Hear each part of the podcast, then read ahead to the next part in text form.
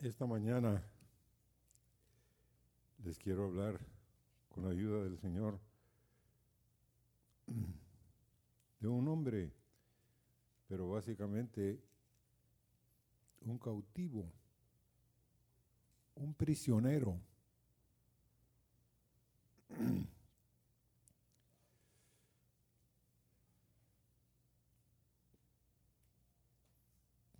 Y es Ezequiel. Este hombre, su nombre quiere decir Dios fortalecerá o Dios prevalecerá. Nos muestra que la fuente de su fuerza y su capacidad venía del Señor. Estaba casado. No dice la escritura cuándo se casó, si fue antes o durante el cautiverio porque este hombre fue llevado igual que Daniel y sus amigos a Babilonia, pero pareciera ser que no tenía hijos. Y además empezó siendo en Israel sacerdote, pero después Dios lo llamó a ser un predicador, fíjense, itinerante dentro del reino de Babilonia. Y de último Dios lo llama a ser un profeta. O sea, ese hombre quiere darnos un mensaje, hermanos. Entonces queremos ir a Ezequiel capítulo 47. Ezequiel 47 del verso 3 al verso 9. Y salió el varón hacia el oriente, llevando un cordel en su mano y midió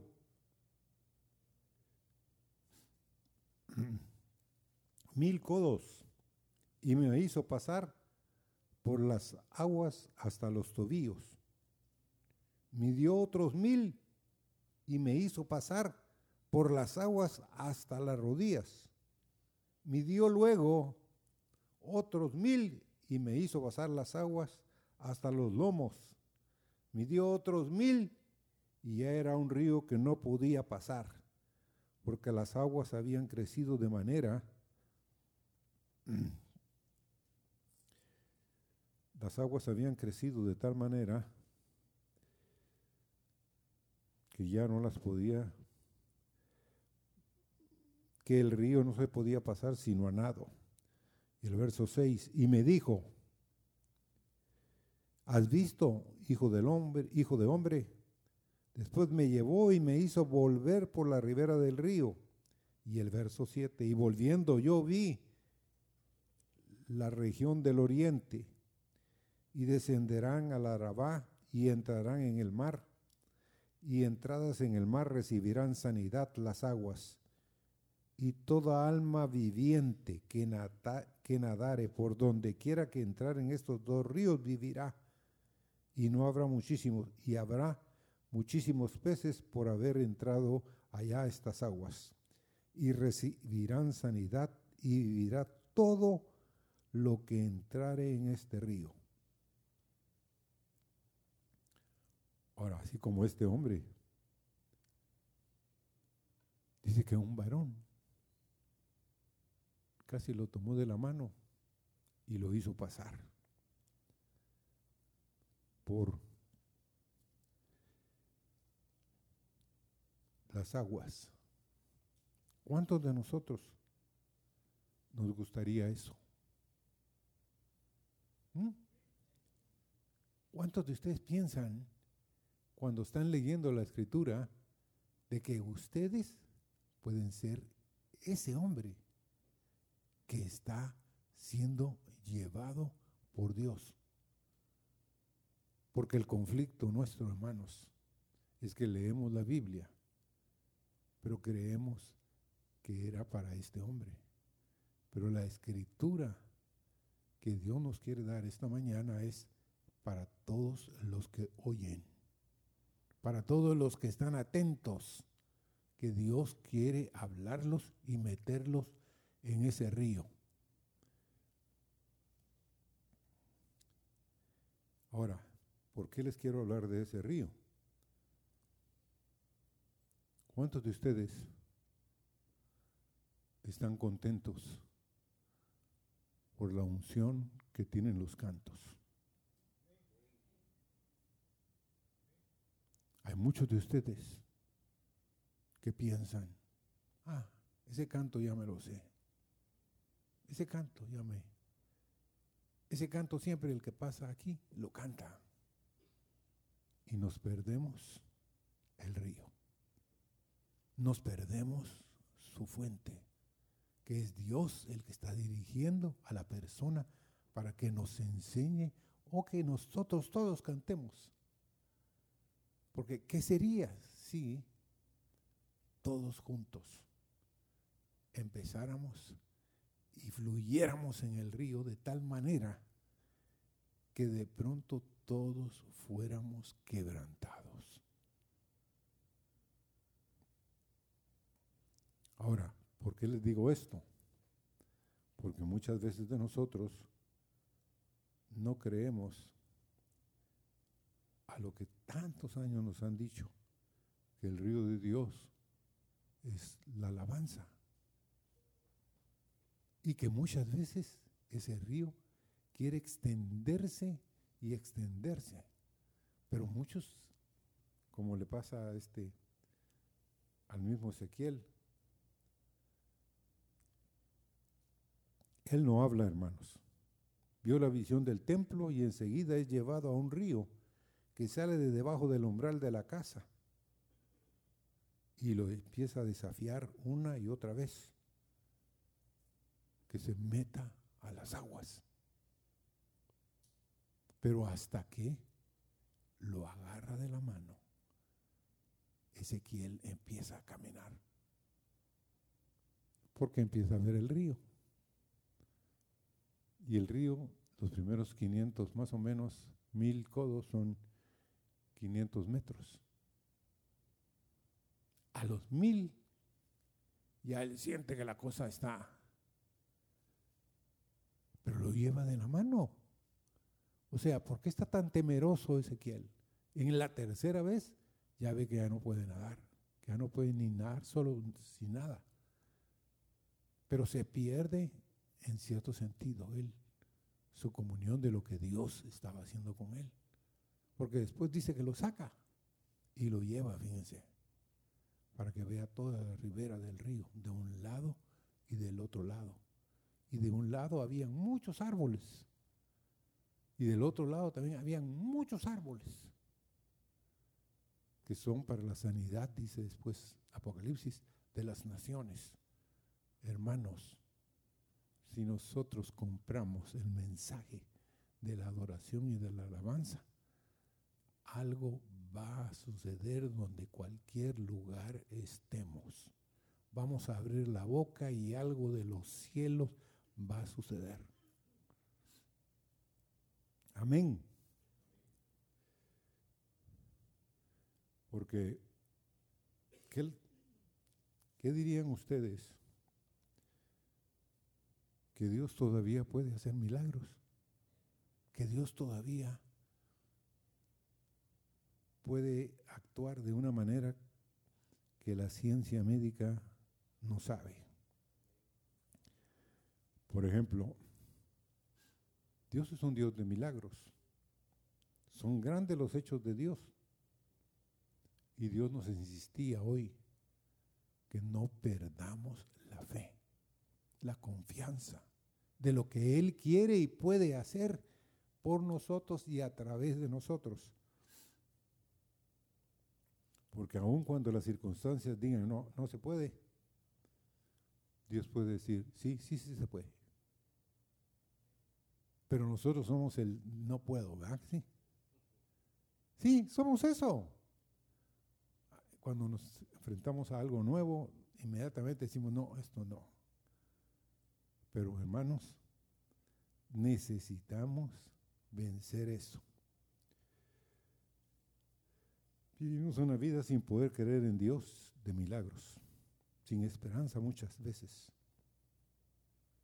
y muy vacía de cosas grandes. La ciencia médica aún se pregunta hoy alrededor del mundo cómo es posible que en cada ciudad o país sucedan milagros que ellos no pueden entender. Pero muchos médicos hoy están reconociendo que por encima de la ciencia existe un Dios grande y poderoso. Necesitas hoy un milagro. Mira al cielo y clama a Dios y cree que no hay nada imposible para Él. ¿Por qué? Este es un caso de una joven. Estuvo 20 años en estado de coma. Y la estadounidense se llama Sarah Scantling. Despertó de forma repentina hablando, según informó la cadena norteamericana de noticias CBS.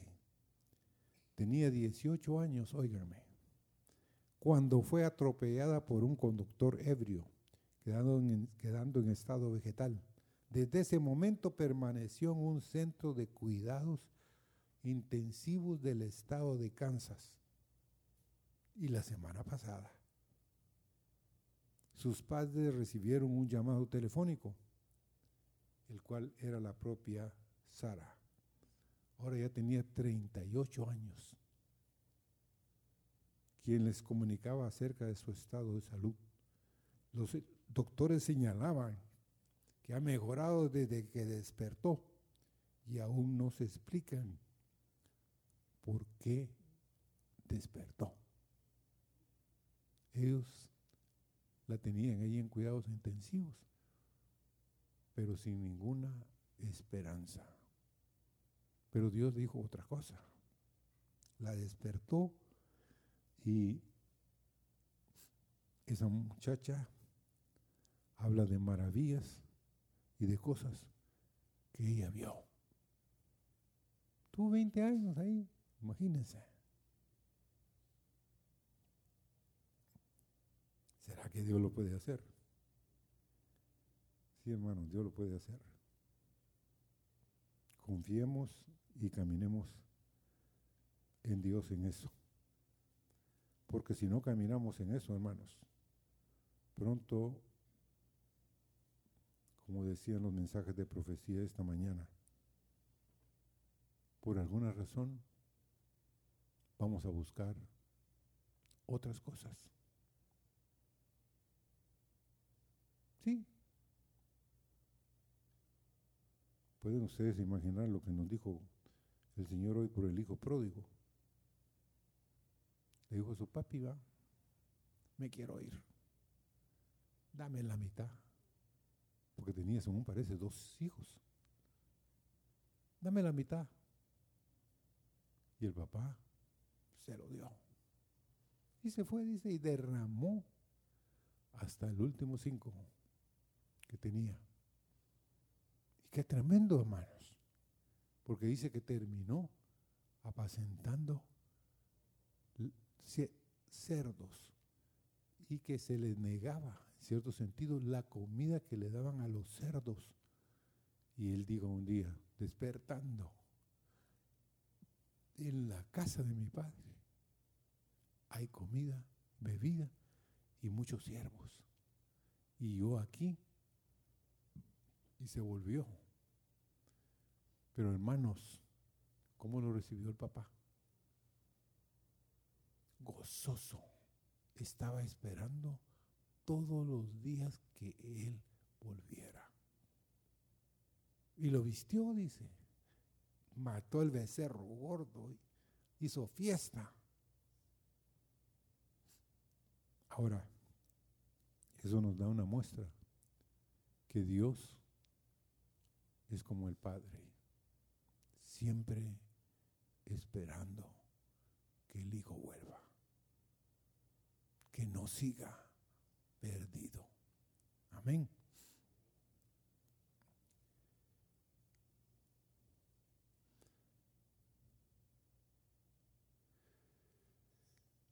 Ahora,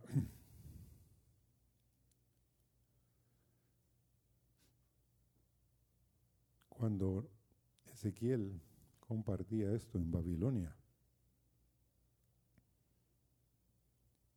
posiblemente algunos creyeron que Dios lo podía hacer, que Dios podía otra vez proveer la abundancia y sembrar a Israel de nuevo como una nación. Y antes, hermanos, el único Dios verdadero era el Dios de Israel. ¿Ya ha puesto usted a pensar eso? ¿Por qué Dios escogió a ese diminuto pueblo sobre la tierra, que se llama Israel, para llamarlos por su nombre? Para ponerles Sión, para ponerles nombres que, miren, a veces nosotros nos da esa, esa idea que Dios tiene favoritos, ¿sí o no? ¿Mm? Una vez en un lugar estaba trabajando y ya llevaba años ahí, en ese lugar. Y hubo una reunión, una cena que nos iban, me iban a dar de despedida. Pero el conflicto fue que en lugar de ser una despedida, era una crítica. ¿Y saben qué decía la crítica de la mayoría de los que trabajaban ahí? ¿Quién eres tú para que Dios te haya escogido? ¿Quién eres tú? Yo les decía, ni yo lo entiendo, ni yo comprendo por qué Dios escogió a este, habiendo tantos porque Dios te escogió a ti. ¿Por qué no escogió a uno de mis hermanos que son mejores en cierto sentido que yo? Pero uno debe justipreciar delante de Dios que Dios le dio un llamamiento.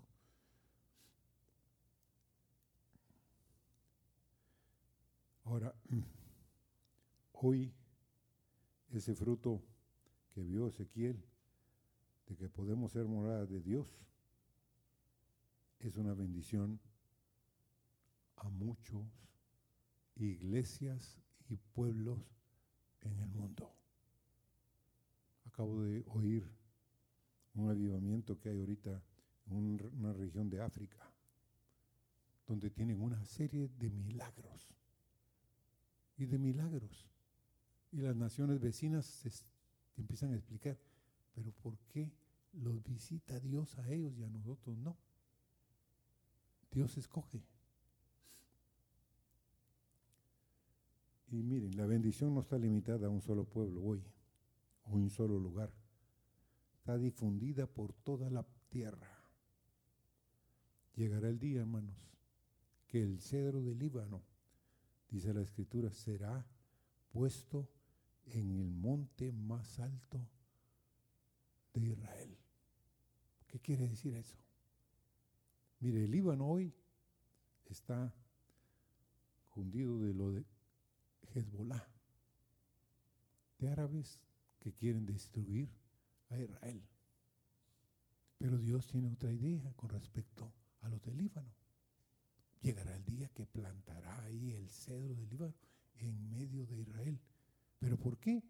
porque es un deseo de Dios de que las naciones conozcan de que hay lugar en Dios si nos arrepentimos. Amén. Dice el capítulo 17, verso 23, porque hay quienes de ustedes dicen, no, no puede ser. Ahí en Ezequiel, capítulo 17 y verso 23, en el monte alto de Israel los plantaré y alzaré ramas y dará fruto y se hará magnífico cedro y habitarán debajo de él todas las aves de toda especie, a la sombra de sus ramas habitarán.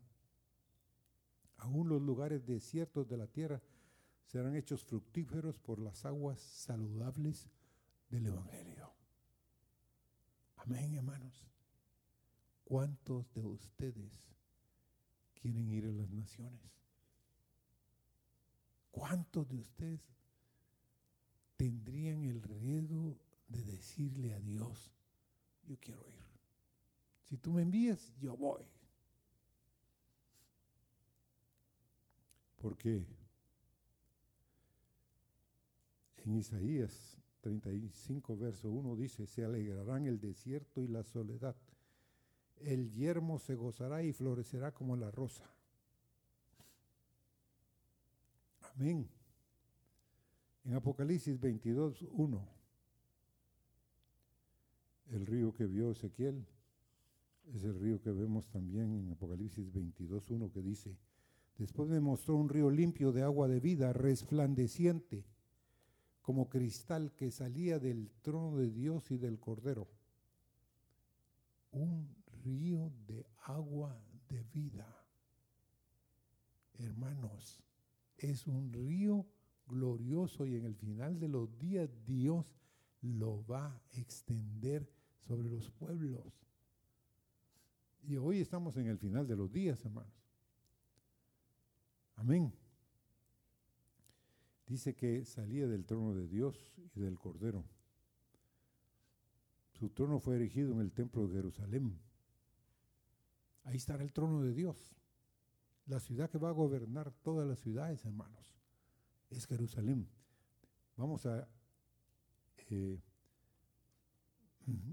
el verso 43, versículos 5 y 7.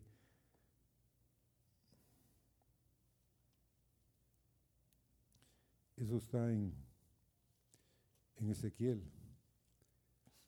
Y me alzó el espíritu y me llevó al atrio interior. He aquí que la gloria de Jehová llenó la casa.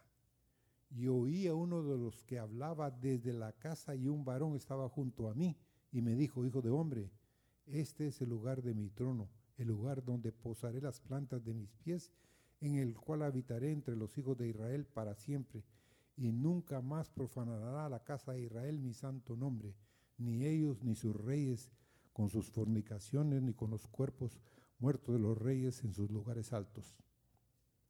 Y habrá un río, hermanos, que correrá, que invadirá todas las naciones. Qué maravilloso será contemplar eso. Joel 3:18, en aquel, en aquel tiempo habrá un manantial abierto para la casa de David y para los habitantes de Jerusalén, para la purificación del pecado y la inmundicia.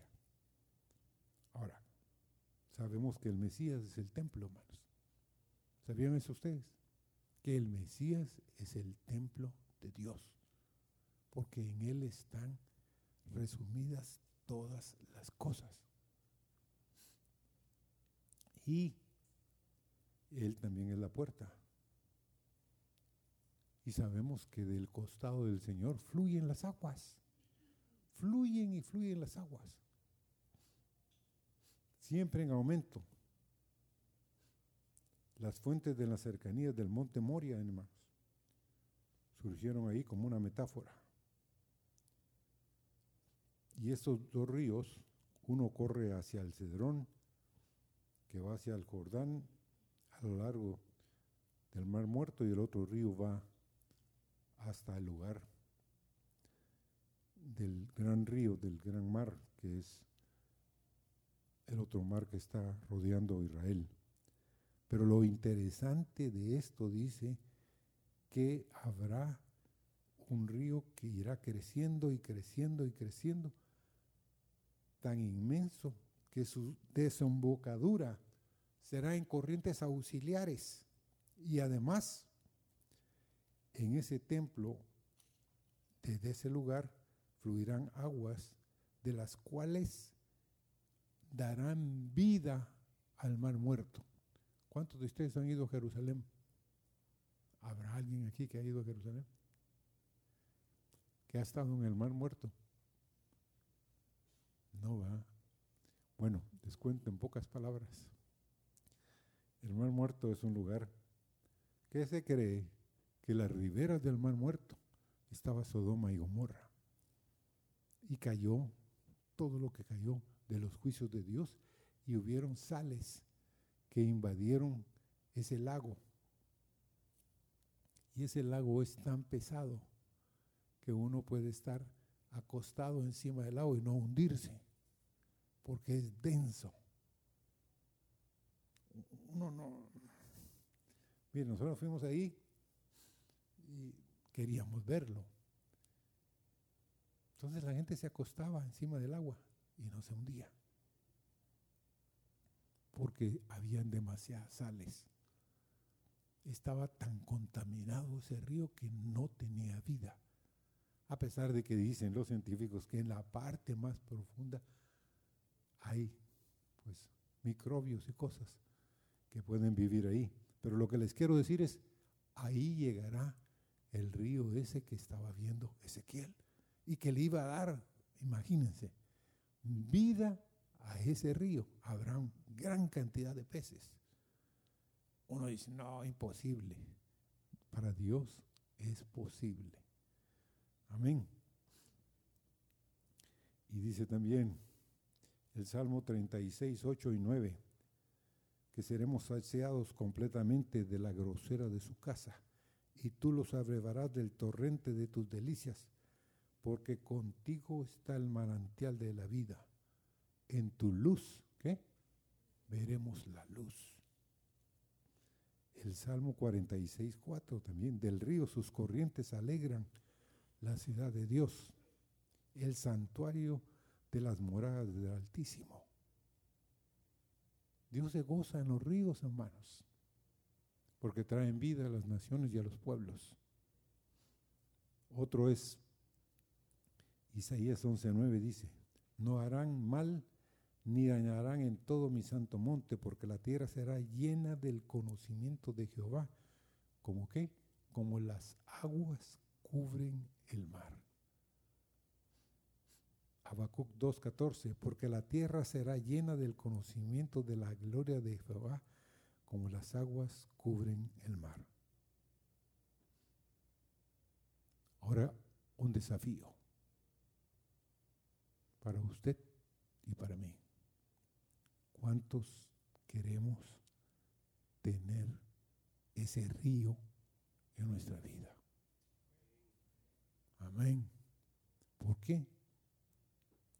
Tenemos que van a hacer y buscar Espíritu de Dios para que Él nos explique cada cosa de su escritura cada pasaje, cada cosa que está en la escritura tiene una interpretación espiritual. Tiene algo de los cielos cada palabra que leemos. Hay unas que son fáciles de entender, como las aguas hasta el tobillo. Otras más difíciles, como las aguas hasta la rodilla o los lomos y hay otras fuera de nuestro alcance de las cuales solo podemos adorar la profundidad. Pero ahí están.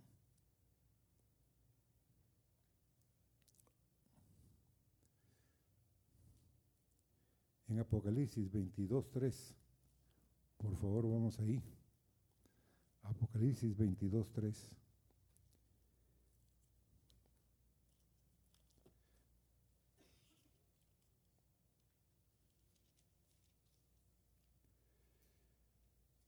Y ya no habrá más mal ya no habrá más maldición.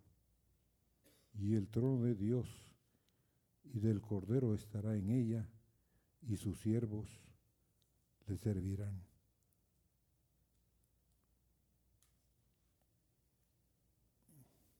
Zacarías 14:11 también lo repite. Y Jesús en Juan capítulo 7, verso 37 38 nos dijo, el que cree en mí, como dice la escritura, de su interior correrán qué? Ríos de agua viva. Esto dijo el Espíritu que había de recibir los que creyeran, creyesen en Él.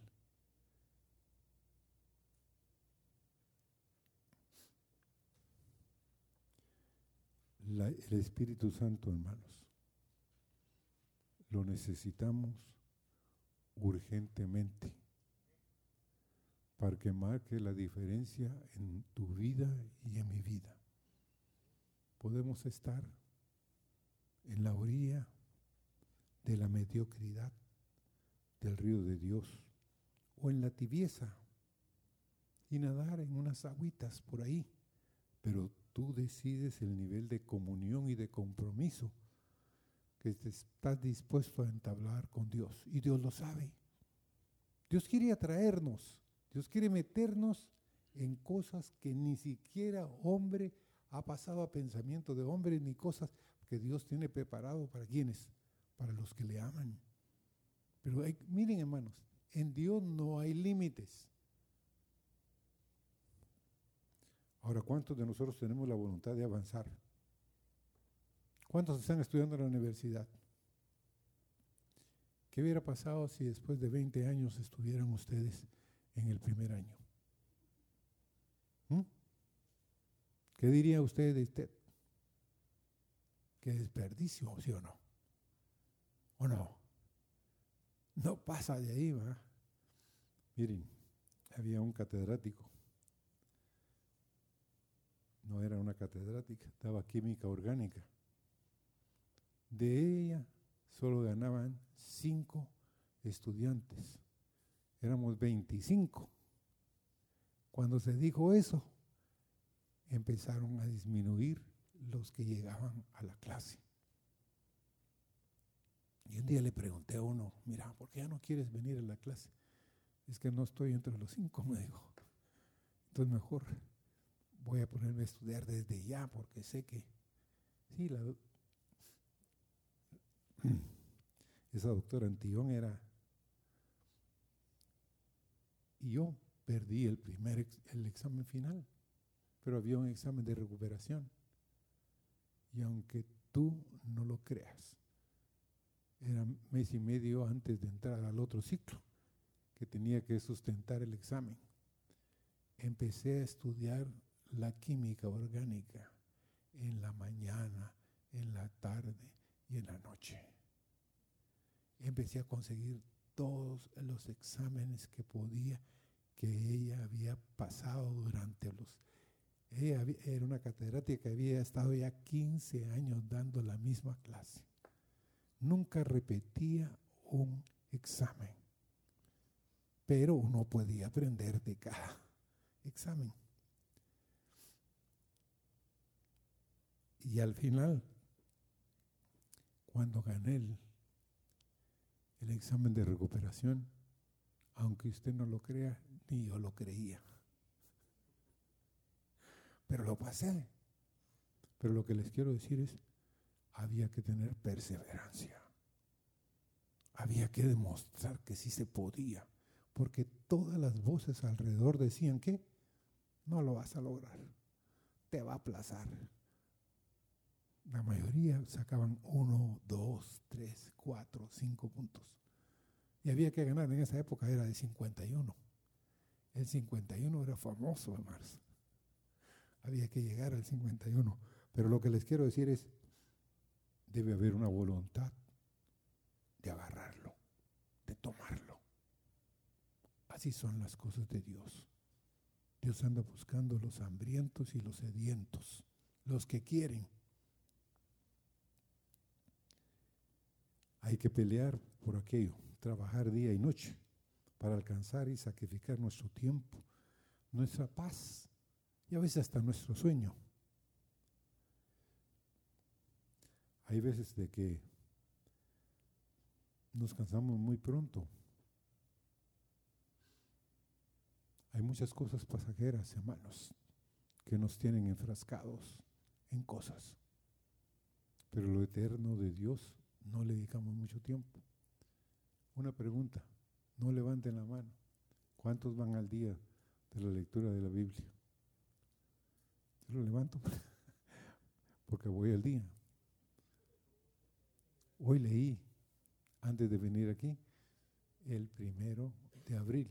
Hoy hay dos, pero hoy voy a leer el 2 de abril. Pero yo lo que les quiero decir es, tenemos que tener un querer hacerlo. Es una batalla cada vez. Y miren, antes tenía ya como he querido tener 14 días de ventaja a medio año y 15 días al fin final del año serían 30 días para poder dedicarme a leer otras cosas que yo he visto que son muy interesantes en Dios. O ir subrayando, o ir como yo en, la agenda, apunto si alguna cosa es importante, la apunto ahí. Después voy a buscar qué quiere decir en los diferentes versos. Hay quienes de ustedes la vida les parece a veces vacía, inconsecuente y no tienen metas, hermanos más que trabajar. Son excelentes trabajadores, pero con Dios, ¿qué diría Dios si les pasaron un examen? Sí llega, pero no aprueba, dijo él. Pero Dios quiere que, que obtengamos. Si usted simplemente vamos a aquello que deseamos con toda nuestra capacidad, fortaleza y sagacidad y fe y perseverancia y confianza, lo vamos a obtener. Pero hay que, les insisto, muchos de nosotros luego votamos el paso. Somos como aquellos que miramos a los otros en el ring y desde ya entramos al ring desconfiados que podamos ganar. ¿Mm? Que el otro nos va a ganar. La mayoría de nosotros debemos entrar al ring confiando que Dios nos va a ayudar a ganar. No se dé por derrotado en la vida. No se contemple. Ah, yo así soy. No, ya no quiero ser así. Ya quiero huir de eso no me está trayendo ningún beneficio. Ahora,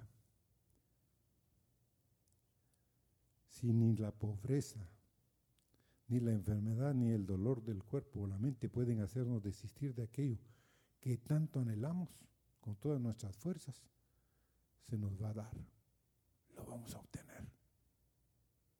¿Sí o no? Hermanos, Dios anda buscando personas que digan, sí, yo quiero obtener esto. Yo quiero avanzar en esto.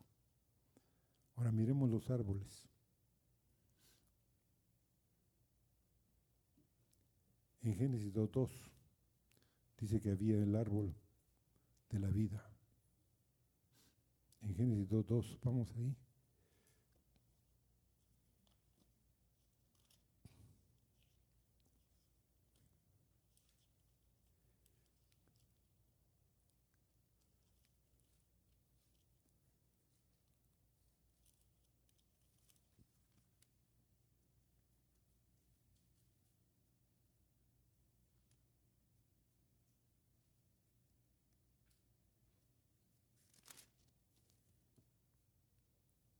Y acabó Dios en el día séptimo la obra que hizo.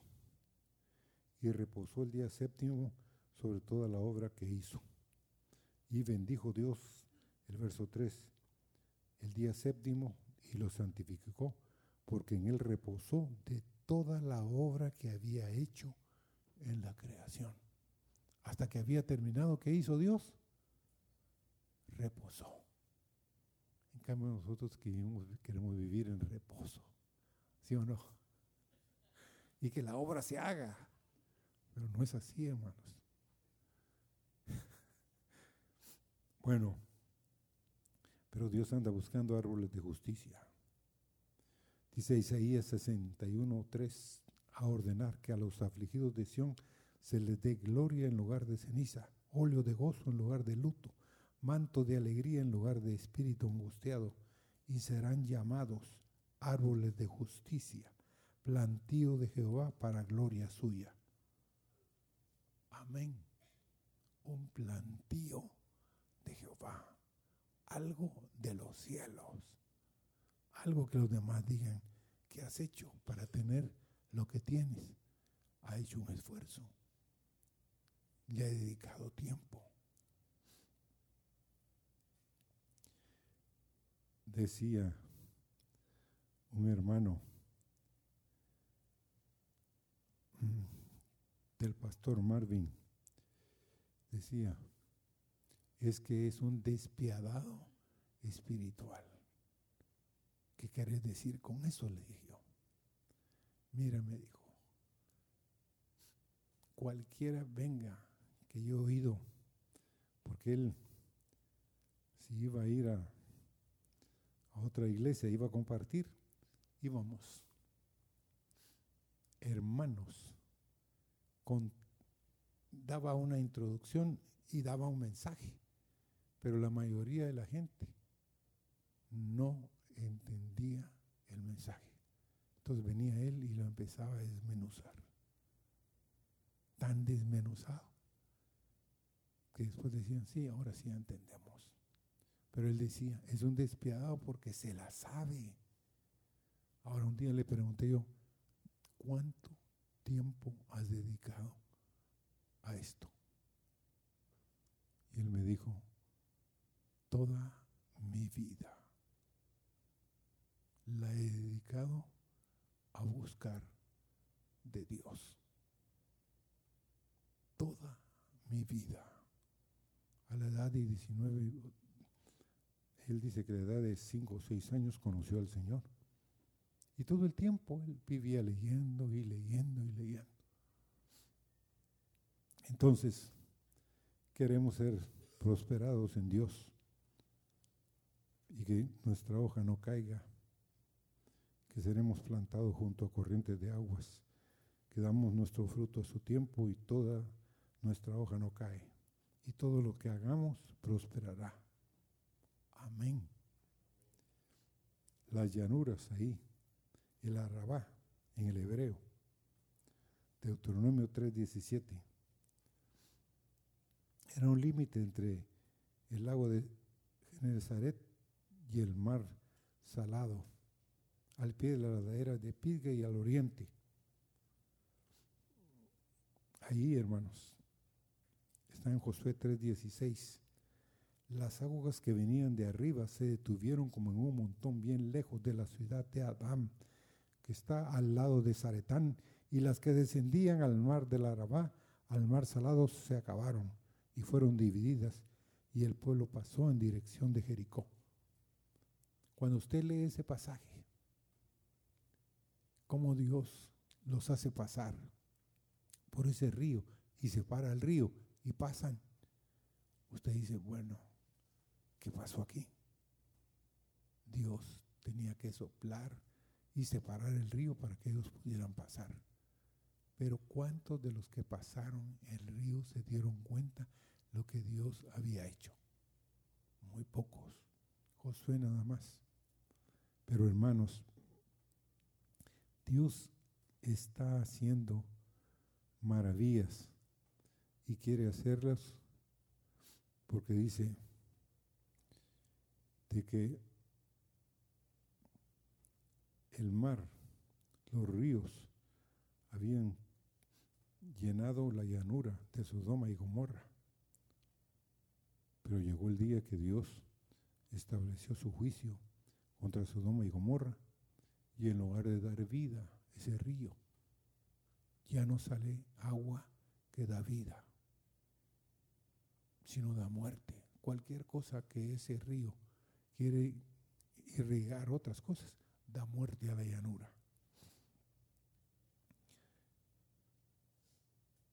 Ahora, los dos arroyos. ¿Sabían ustedes que cuando Jesús se paró en la fiesta de los tabernáculos y el sacerdote estaba vaciando dos cántaros simbolizando el río, Jesús se paró y el famoso pasaje de Juan capítulo 7 y dijo, el que tenga sed, venga a mí, ¿qué? Beba. De su interior correrán ríos. Entonces los discípulos estaban uno por un lado y otro por otro lado diciéndole, maestro, ahorita no es el tiempo de hablar. Porque ahorita el único que debe hablar es el sacerdote. Entonces tú la estás haciendo aquí. ¿Qué va a pasar?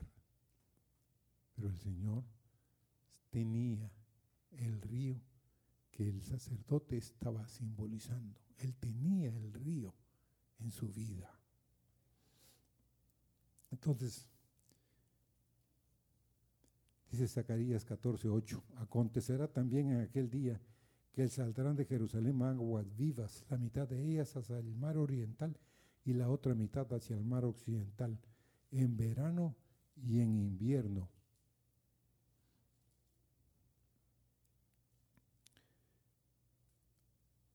La otra mitad del mar occidental en verano y en invierno.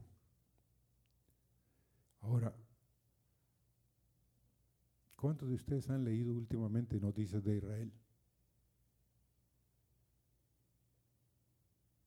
Muy pocos, casi nadie. Ahorita está surgiendo en Israel un río que no saben de dónde viene.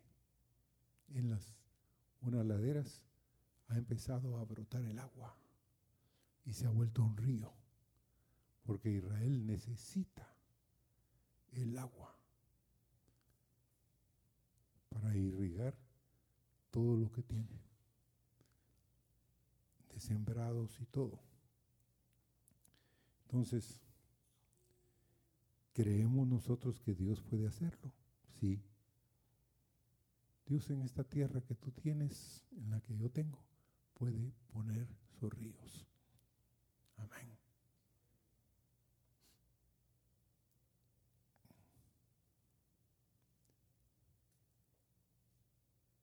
Y queremos terminar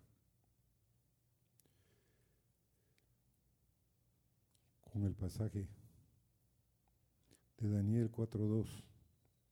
Vamos ahí, por favor, Daniel 4.2.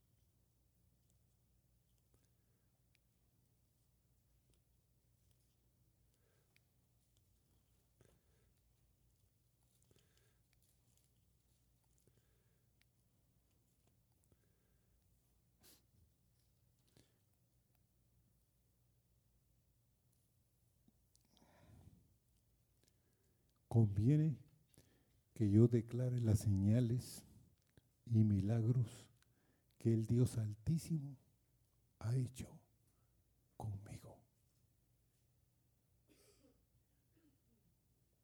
Conviene,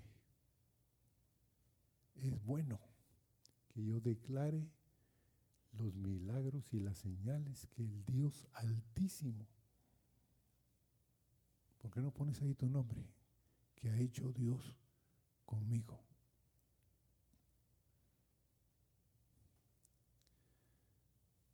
Quiero contarles para terminar el testimonio de un joven. Este joven tiene nueve años de haber padecido un problema de un ataque al corazón que lo dejó de uno de los lados de su cuerpo y una de sus piernas con problemas serios de no poder sostenerse en pie si no es con un bastón. Él es un joven que es un predicador. Y un predicador ungido de Dios. Un predicador, hermanos, que nos contó un incidente porque su esposa, una noche antes, él fue a una cuestión que le invitaron para que él y su esposa compartieran con los indios norteamericanos, una, unas pues mujeres que tienen mucho dinero en Estados Unidos que están invirtiendo en los indios americanos. Entonces, un día compartió él y otro día compartió la esposa y un montón de predicadores durante 15 días. Entonces, la noche antes de irse para ahí, la esposa soñó y Dios le habló que iba a levantar a ese joven con todas sus facultades. Y dice él que la esposa fue fiel y se lo contó y dijo él, si lo he estado esperando. Porque todas las amistades que son predicadores dicen que él no tiene fe. Todos se le acercan y le dicen que quieren orar por él. Pero al final le resultan diciendo, no, no tenés fe. Por eso no sanas. Por eso no tienes sanidad. Entonces muchos de los que, hay, que él consideraba sus amigos le han dado las espaldas. No quieren nada con él porque es un hombre que predica y que Dios se mueve, pero en su vida no se movía. Pero la esposa soñó que Dios lo iba a levantar. Y estando en la campaña, él, la pianista, estaba tocando y de pronto la pianista se levantó y fue hacia donde él estaba y le dijo, el Señor dice y le empieza a relatar que te va a levantar, que te va a sanar, que va a poner en ti de nuevo todas tus facultades. Ya no andarás. Porque le digo, miren, la mujer tenía una visión de Dios. Le dice, es que tú en tu casa das pasitos, ¿verdad? Sí, doy pasitos. Muy despacio, pero doy pasitos. No, pero el Señor me muestra que vas a caminar que vas rápidamente.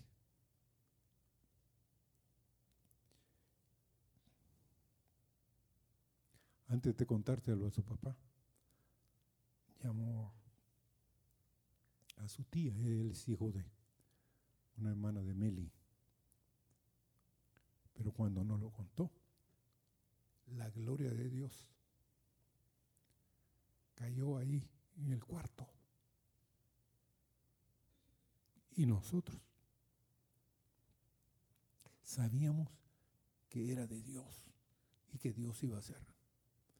Pero para darles una muestra, hasta su mismo papá, que es el pastor de él, que lo vio entrar un día a la iglesia, empezó a decir, pobrecito mi hijo, se va a morir inválido, no va a poder caminar. Si tiene una emergencia, no puede correr. Pobrecito.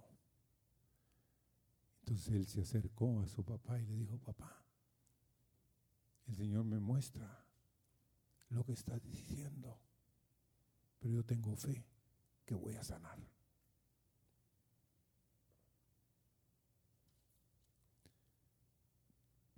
¿Y por qué? Porque Dios me va a usar. Para ayudar a otros. Y ya no tendré de nada que orgullecerme, de nada que yo diga, porque le dijo la predicadora, pero dice el Señor que no lo va a hacer mañana ni pasado.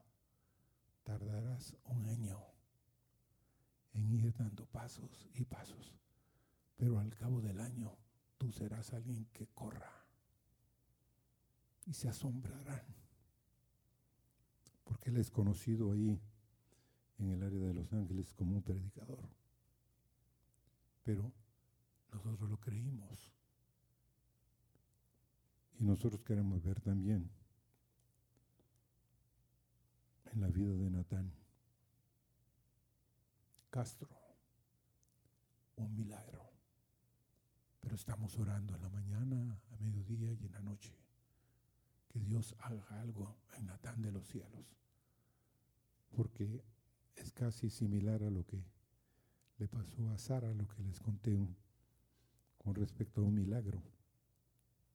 El pie de Natán está casi destruido.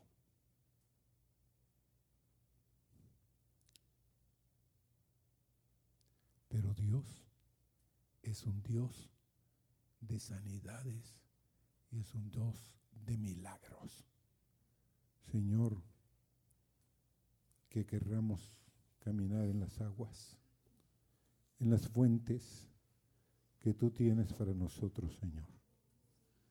No hay, Señor, cosa imposible para ti. Señor, porque donde entre en tu río, Señor, habrá sanidad. Porque tú lo has dicho, Señor. Porque el río más precioso, Señor, es el río que viene de tu presencia y que nosotros vamos a tener si somos fieles en buscarte. Gracias por tus palabras. Gracias por los milagros que ya estás haciendo en la vida de Natán, en la vida de Melvin, Señor, en la vida de muchos que tú vas a levantar en medio de esta generación, Señor, para que sean instrumentos de la gloria de Dios en medio de los pueblos.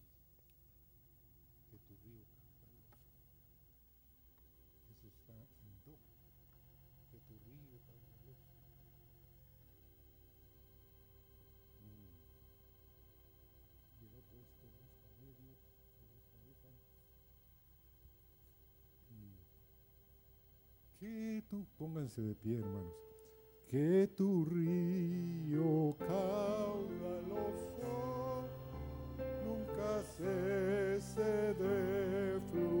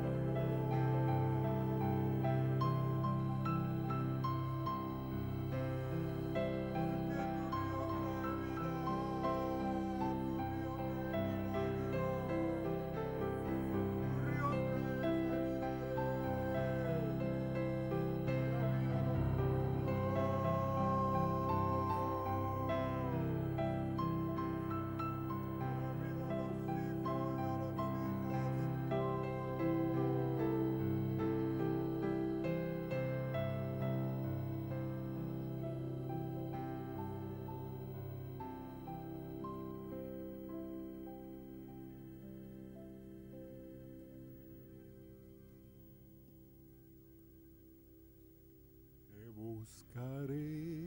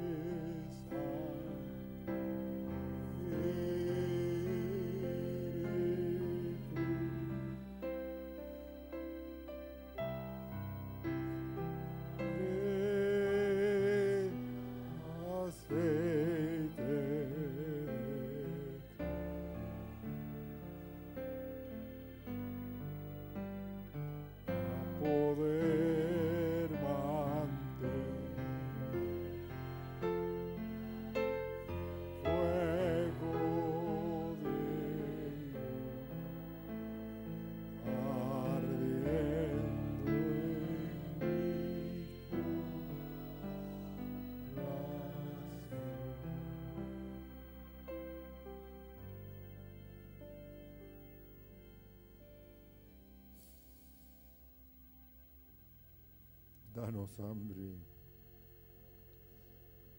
Danos sed. Danos, Señor, que nuestro corazón se rinda cada mañana, cada tarde, que tengamos experiencias como el Dios de, con el Dios de Abraham, de Isaac y de Jacob, el Dios de vivo, el Dios de Lázaro, Señor. Llena, Señor, tus vasos. Mm.